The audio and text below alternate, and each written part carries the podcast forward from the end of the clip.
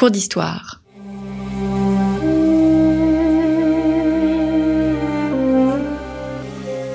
Une émission de la rédaction de Storia Voce.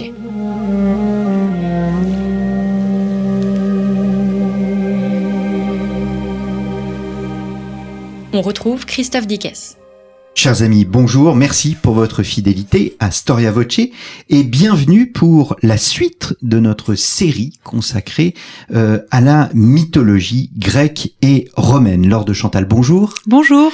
Vous êtes euh, éditrice euh, aux belles lettres, vous êtes normalienne, agrégée de lettres classiques, vous avez beaucoup travaillé avec Jean-Louis Poirier, Jean-Louis Poirier que j'ai reçu à ce micro la semaine dernière. vous êtes venu pour évoquer à la fois les origines et la nature des mythes et nous continuons notre voyage dans la mythologie euh, afin d'évoquer cette semaine au fond un thème un peu d'actualité que sont la mythologie et les questions euh, écologiques. Est-ce que ce sont les Grecs qui ont inventé l'écologie lors de Chantal?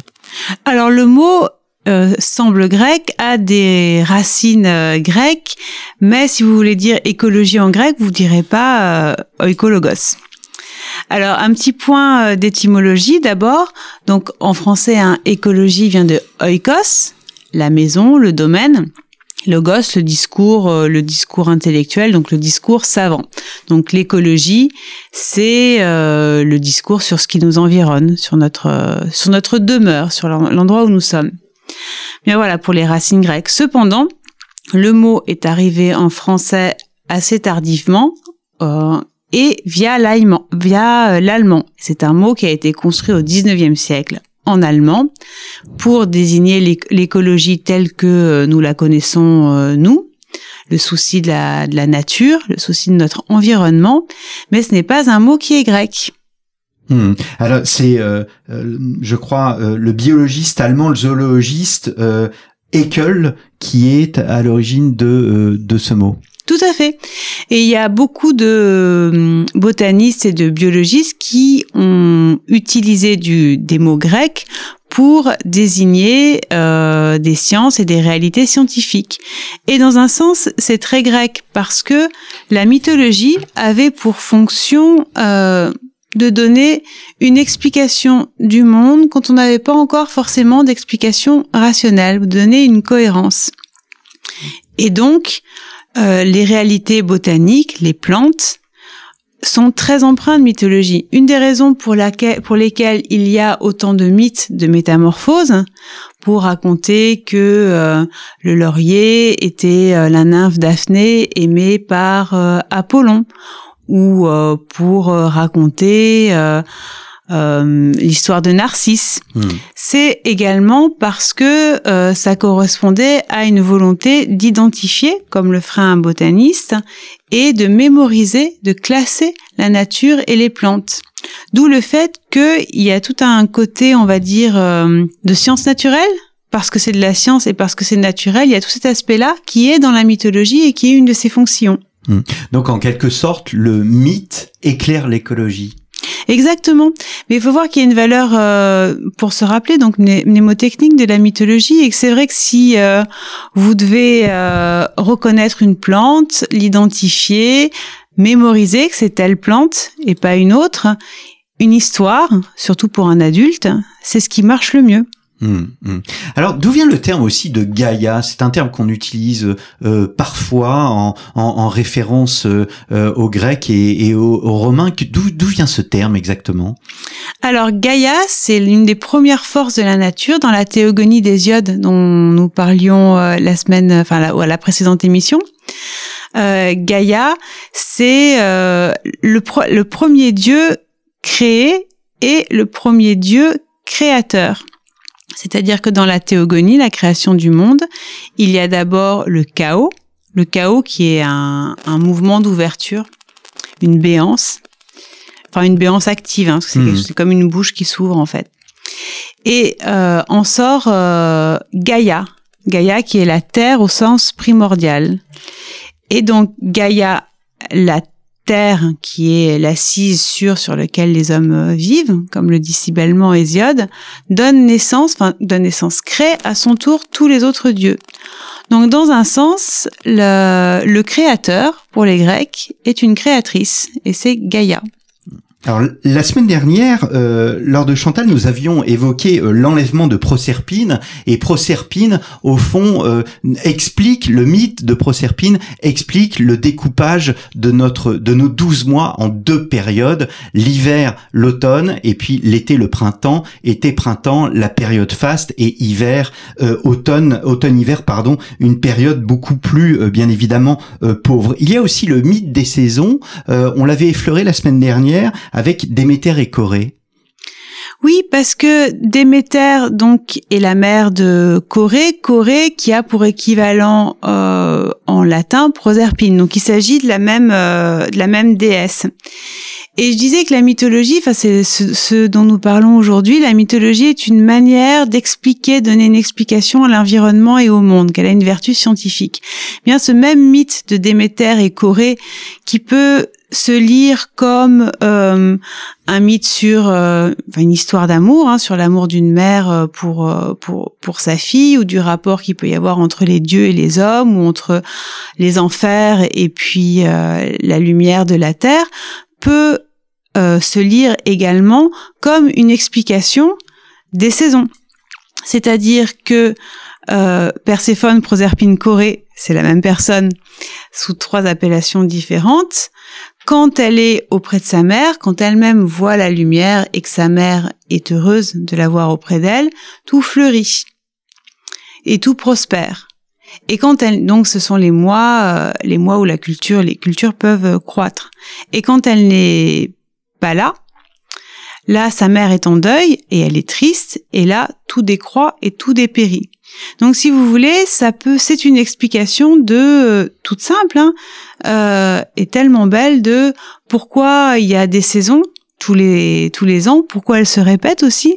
Il y a une angoisse de est-ce que ça va continuer, euh, est-ce que ça va, est-ce que cela va continuer toujours, et euh, une forme de memento un peu pratique de euh, bah voilà on est euh, et de situation chronologique on est à telle période de l'année ce moment-là c'est le moment où euh, Perséphone est auprès de sa mère et cette valeur de memento elle est sur quantité de, de mythes. Hmm. il n'est pas étonnant d'ailleurs que l'auteur qui nous donne un discours le plus construit sur la mythologie, Hésiode, donc qui écrit la, la Théogonie, a également écrit un autre ouvrage qui s'appelle Les Travaux et les Jours et qui est euh, bah, la vie d'un agriculteur euh, de l'époque, parce que simplement ce rapport à l'environnement et euh, passe par la mythologie et est important. La mythologie pour euh, pour quelqu'un qui, enfin pour dans l'Antiquité, c'est un moyen de comprendre son monde. Hmm. Il y a aussi la légende euh, d'Alcyone, c'est ça?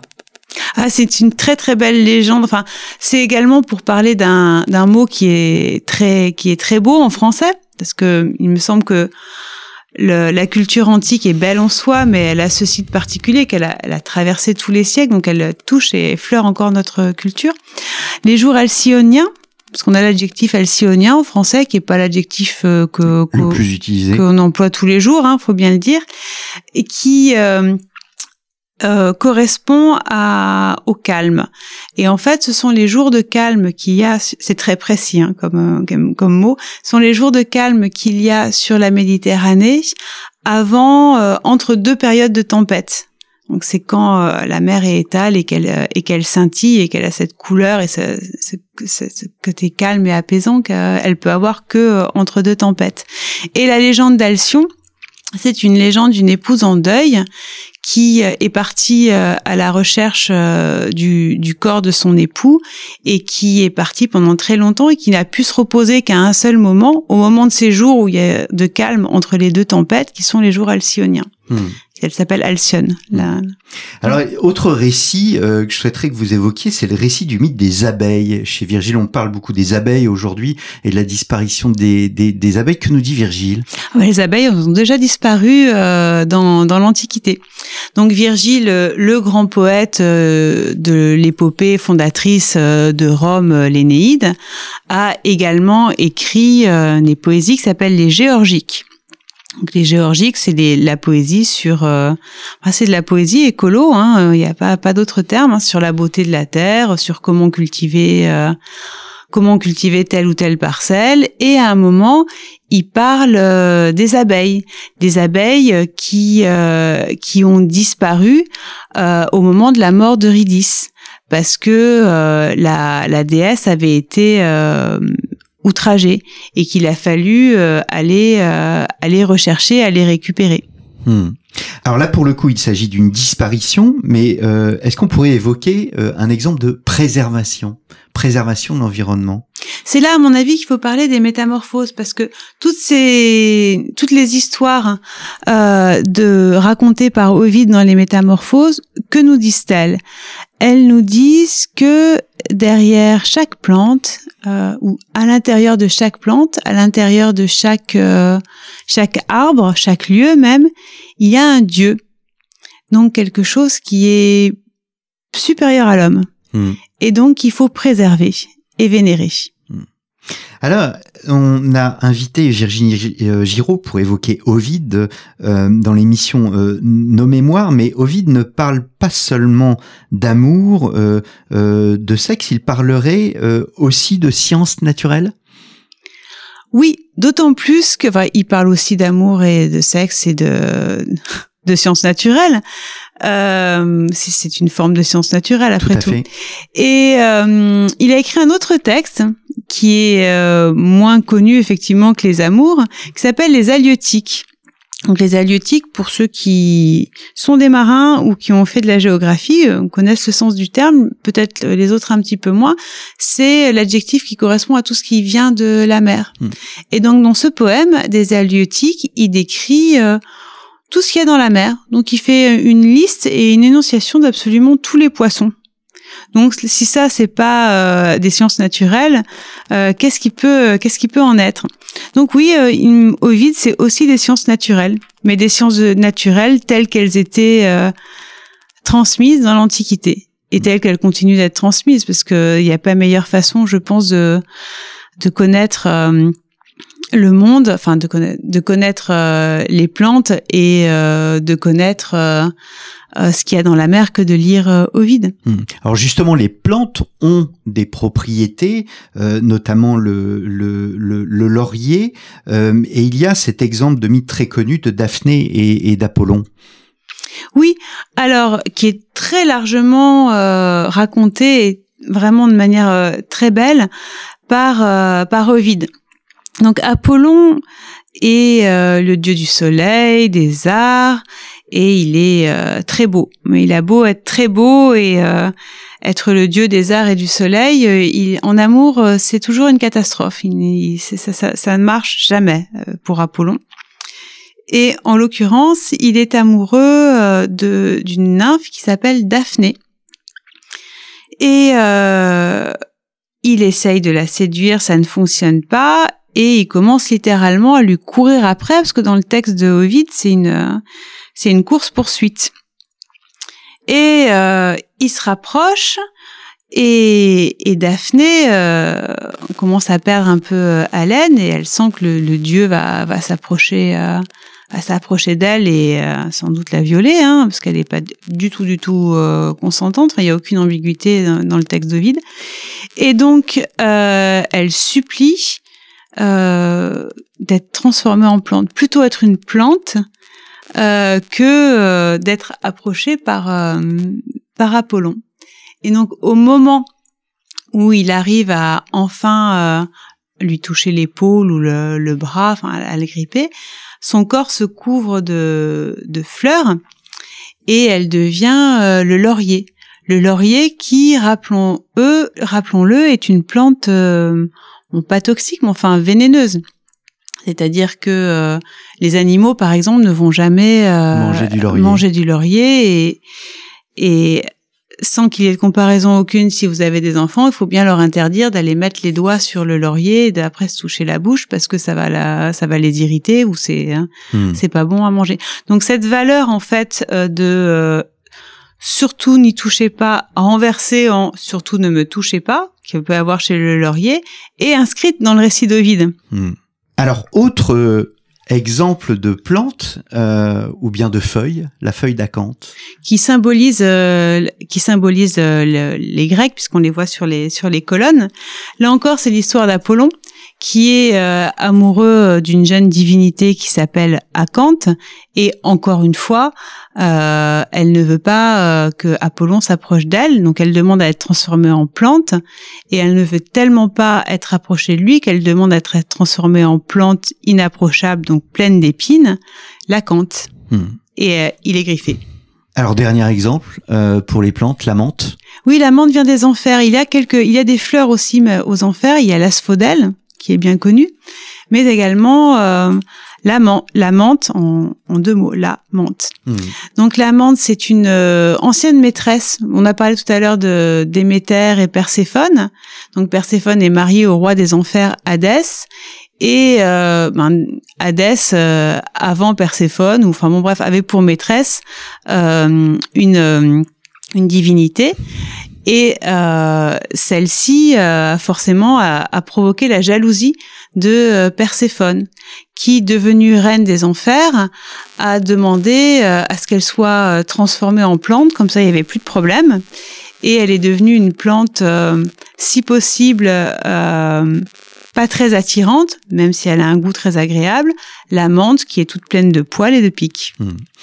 Alors il n'y a pas que les plantes, bien évidemment, euh, dans la mythologie, et on appellerait ça la mythologie des, et les sciences naturelles, il y a aussi les astres. Oui, si c'est le monde qui nous environne. C'est une explication du monde qui nous entoure. Donc là, on était sur Terre. On a commencé par être un peu terrien, mais très rapidement, on lève les yeux au ciel et on voit la voûte étoilée. On se demande pourquoi c'est là.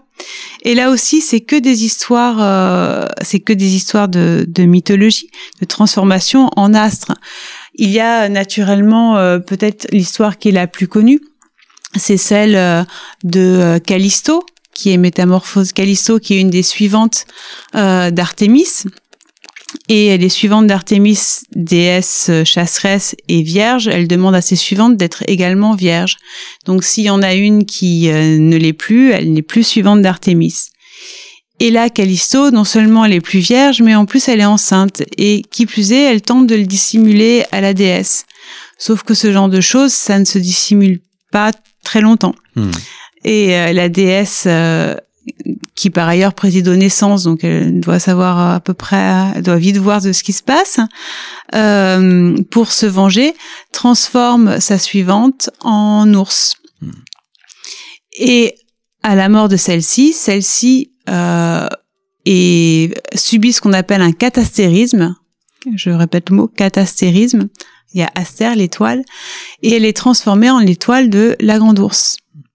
Il y a d'autres histoires comme celle-là où euh, c'est un voyage en fait de, de la terre au ciel et du ciel à la terre, puisque peut-être euh, connaissez-vous, sinon je le rappelle brièvement, l'histoire euh, de Persée et de la Méduse. Donc Persée euh, tue la Méduse, dont le regard pétrifie, euh, en lui tranchant la tête. Et il est monté sur le cheval ailé des dieux qui s'appelle Pégase. Et il parcourt la voûte euh, la voûte étoilée avec la tête de la gorgone. Et euh, il parcourt la voûte du ciel étoilé. Et là il voit sur terre une jeune fille Andromède qui est en train d'être euh, attaquée par un monstre marin il descend des étoiles avec sa tête de gorgone et quand il s'approche de la jeune fille pour essayer de la délivrer, les gouttes de sang de gorgone tombent dans la mer et donnent naissance au corail. Donc on a vraiment le circuit de la mythologie, de la terre, de la gorgone jusqu'aux astres qui redescend sur terre pour donner le corail. Est-ce que la boucle est bouclée au fond quand euh, les naturalistes donnent euh, aux, espèces euh, des noms issus de la mythologie? Au fond Exactement. C'est ils reproduisent ce que les anciens euh, faisaient, c'est-à-dire de mettre un mythe sur euh, une plante et eux, découvrant une nouvelle plante, vont prendre un nom issu de la mythologie et le donner à cette plante. On peut penser à tous les papillons euh, qui peuvent qui s'appellent les, les Aphrodites ou les Vénus. Eh bien, merci euh, beaucoup, Laure de Chantal, d'être revenu à notre micro. Bibliothèque mythologique idéale, c'est le titre euh, de cette anthologie de textes que vous avez réuni avec Jean-Louis euh, Poirier. Vous venez aussi de publier aux Belles Lettres, donc le même éditeur que la Bibliothèque mythologique idéale, les petits latins pour découvrir et redécouvrir le latin. Chers auditeurs, je vous remercie pour votre fidélité et je vous donne rendez-vous la semaine prochaine pour répondre à une question ô combien importante. Les Grecs et les Romains ont-ils cru à leur mythe? C'est ce que nous verrons la semaine prochaine. Merci beaucoup. Merci. Et à la semaine prochaine.